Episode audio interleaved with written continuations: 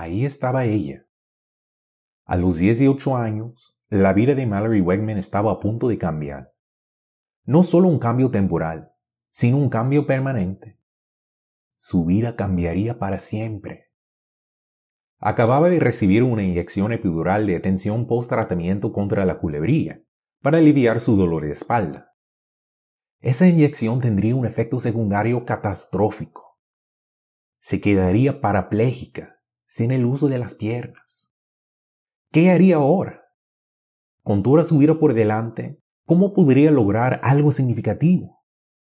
Ahora, todos los objetivos de su vida estaban despedazados frente a ella como un vidrio roto. Su vida después de ese fatídico día en el que quedó parapléjica es una historia increíble. Es una lección para cada uno de nosotros. A pesar de sus limitaciones, ganó varias medallas de oro en los campeonatos mundiales de natación paralímpica. ¿Cómo se pasa de tener una vida destrozada a ser una atleta ganadora de una medalla de oro? ¿Hay algo que podamos aprender de su experiencia?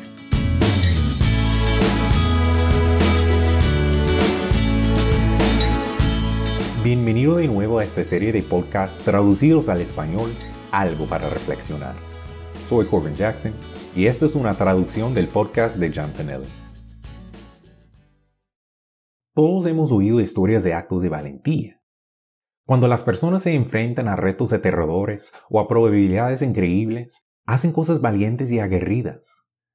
Pero, ¿qué se necesita para ser valiente? ¿Existe alguna fórmula mágica que se pueda utilizar para conseguir la valentía y el coraje?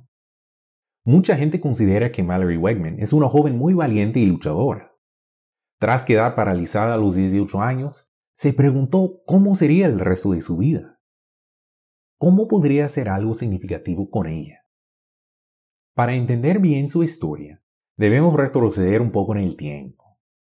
Mallory Wegman creció en el estado de Minnesota, en los Estados Unidos. Ella y sus hermanos siempre fueron deportistas y disfrutaron de la competición atlética. De hecho, Mallory empezó a nadar de forma competitiva cuando tenía 7 años. Su amor por la natación la llevaría a competir durante sus años escolares. Siempre pensó que quería ser una nadadora olímpica. Representar a Estados Unidos en el equipo olímpico era un sueño que pretendía realizar mediante una serie de objetivos que le ayudarían a alcanzar esa meta. Ella cuenta que su padre les alistaba para dormir a ella y sus hermanos todas las noches. Ella recuerda que les decía que podían hacer todo lo que quisieran si se lo proponían. Está claro que los papás de Mallory le enseñaron de forma muy positiva la fórmula para tener éxito en la vida. Pero aquella infausta inyección que recibió a los 18 años, esa inyección epidural de atención post-tratamiento contra la culebría, cambiaría todo. Ahora, los Juegos Olímpicos están fuera. La natación a lo mejor ya ni siquiera es una posibilidad. En el libro que escribió titulado Limitless, The Power of Hope and Resilience to Overcome Circumstance, Sin Límites, el poder de la esperanza y la resistencia para superar las circunstancias, habla de que tuvo que replantearse todo. ¿Me permitiría ser una víctima de las circunstancias? ¿O me esforzaría por ser la mejor yo posible, a pesar de las cartas que me habían tocado? Ella afirma que la clave fue elegir, o en sus palabras, decidir seguir adelante con su vida. No iba a dejar que ser parapléjica, estar confinada a una silla de ruedas, definiera el resto de su vida. Cuatro meses después de sufrir su paraplegia, volvió a la piscina, aprendiendo a nadar con sus limitaciones. Menos de dos años después de aquel suceso, batió ocho récords mundiales de natación parapléjica.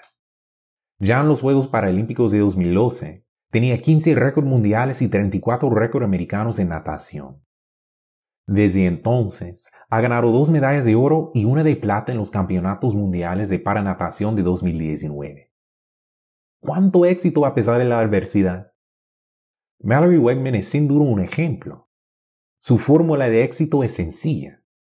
Como ella misma afirma, cualquiera puede ser valiente y luchador.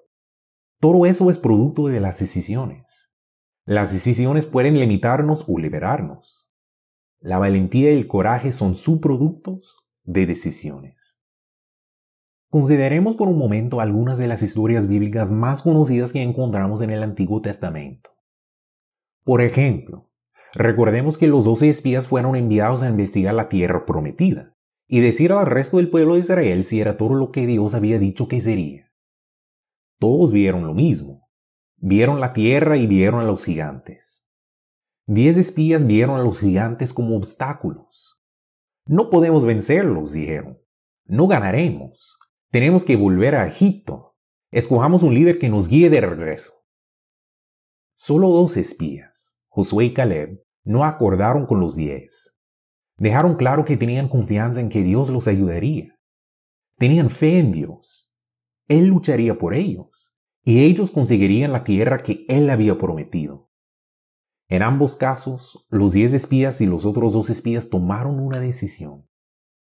Leemos esa historia y podemos ver la valentía y el coraje que tuvieron que demostrar Josué y Caleb. Cuando declararon a los hijos de Israel que ganarían la batalla, que Dios estaría con ellos, Israel no quiso oírlo.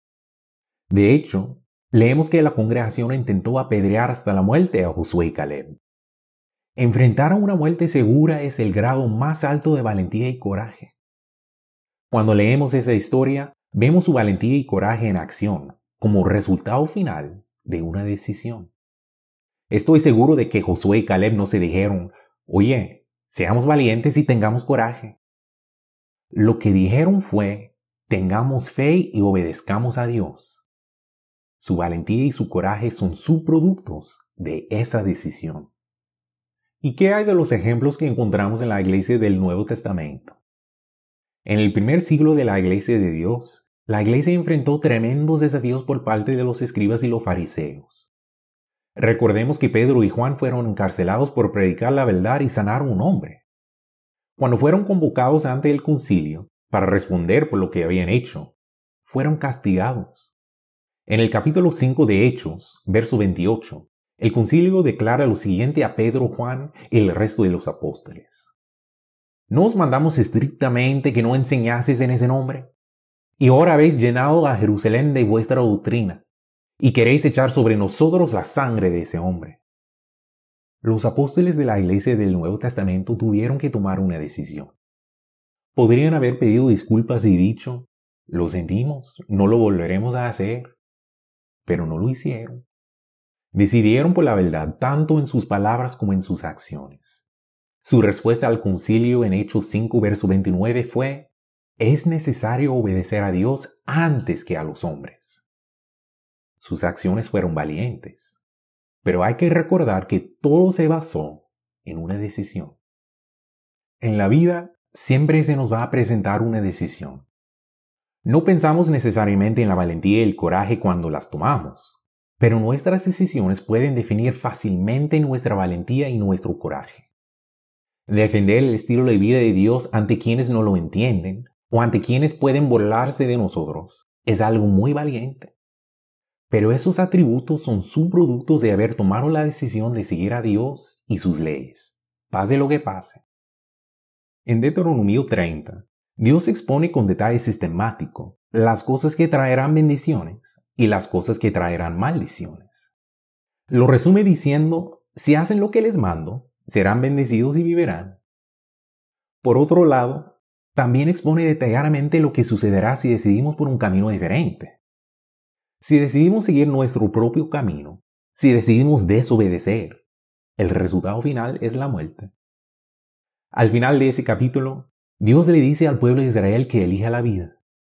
Les dice que decidan sabiamente. Saben, las decisiones traen vida y las decisiones traen muerte. Cuando decidimos hacerle caso a Dios en todo lo que Él nos dice, estamos eligiendo la vida y al final estamos decidiendo ser valientes, lo que es su producto de obedecer a Dios. Y esto es algo para reflexionar.